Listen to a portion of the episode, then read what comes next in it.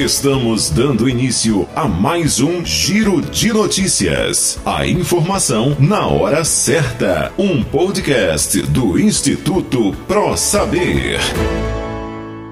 Olá, prezados ouvintes do podcast Giro de Notícias do Instituto Pro Saber. Tudo bem com vocês? Aqui quem vos fala é Rafael Assis e estamos iniciando essa edição do dia 27 de agosto de 2020 com notícias do Brasil e do mundo de maneira resumida e descomplicada para vocês. Então vamos à nossa primeira notícia.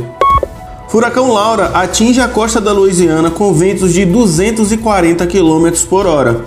Cerca de 620 mil pessoas ficaram sob ordens de retirada obrigatória na Louisiana e no Texas, porque a tormenta tem potencial para inundações catastróficas.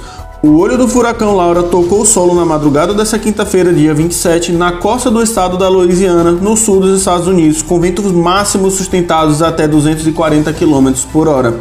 No momento em que alcançou a Terra, ele era de categoria 4, penúltima em escala que vai até 5, mas posteriormente foi reclassificado como 2 e os ventos perderam a potência e passaram a ter velocidade de 175 km/h.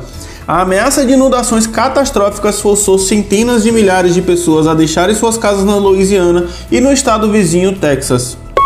Bolsonaro e Guedes em crise. O presidente Jair Bolsonaro e o ministro da Economia Paulo Guedes estão em crise. A proposta da equipe econômica de extinguir programas sociais a fim de compor a receita para o pagamento do auxílio emergencial na transação até a criação do Renda Brasil não agradou o presidente. O programa é a aposta do governo para turbinar a popularidade do presidente, mas enfrenta a resistência da equipe econômica. A crise econômica, a crise entre Bolsonaro e Guedes a crise entre Bolsonaro e Guedes afetou o dólar, que fechou em forte alta. A moeda norte-americana subiu 1,62%, chegando a R$ 5,61. Massacre na Nova Zelândia. O assassino que invadiu duas mesquitas em Christchurch, na Nova Zelândia, e deixou 51 mortos em março de 2019 foi condenado à prisão perpétua. Seus crimes são tão perversos que, mesmo que ele seja mantido na prisão até a morte, isso não esgotará a punição e a sentença que eles exigem, diz o juiz do caso, Cameron Mender. Pessoal, vou estar tá abrindo aqui mais um parêntese para vocês, como de costume, para estar tá apresentando para vocês as nossas últimas novidades dos cursos de pós-graduação do Instituto ProSaber.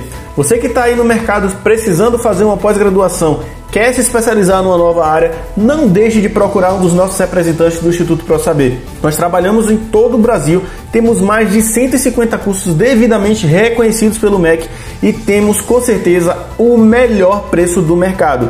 Não perca tempo, pessoal. Estamos tendo promoções aí de bolsas de até 50% em todo o curso. Basta você procurar um dos nossos representantes e eu tenho certeza que você vai ter aí o melhor preço do mercado e também estará com seu certificado em mãos o quanto antes possível. Vamos então para a nossa próxima notícia. Brumadinho, buscas retomadas. Após mais de cinco meses, o Corpo de Bombeiros retoma hoje as buscas pelas vítimas no rompimento da barragem da Vale em Brumadinho, na região metropolitana de Belo Horizonte. Elas foram suspensas no dia 21 de março por conta da pandemia do coronavírus. Câmara aprova afastamento de gestantes no trabalho presencial durante a pandemia.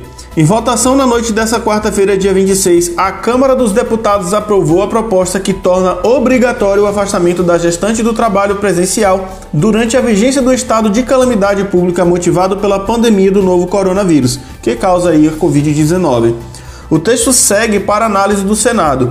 A proposta estabelece que as gestantes fiquem à disposição para o trabalho remoto ao longo do período. O projeto é de autoria da deputada Perpétua Almeida, PCdoB do Acre, e de outras 15 parlamentares. O texto foi aprovado na forma do substitutivo apresentado pela relatora deputada Mariana Carvalho, PSDB, cuja relação esclarece que não haverá prejuízo à remuneração da gestante. Então, pessoal, estamos finalizando mais um episódio do nosso Giro de Notícias, esse podcast do Instituto Pro Saber, que traz notícias do Brasil e do mundo nas últimas 24 horas de maneira descomplicada para vocês. Espero estar com vocês no próximo episódio. Um abraço e até mais. Atenção! Nesta pandemia, use seu tempo para estudar em casa com o Instituto Pro Saber. Cursos de pós-graduação reconhecidos pelo MEC com parcelas que cabem no seu bolso. Matrículas EAD. Instituto Pro Saber. O mundo vai precisar do seu conhecimento.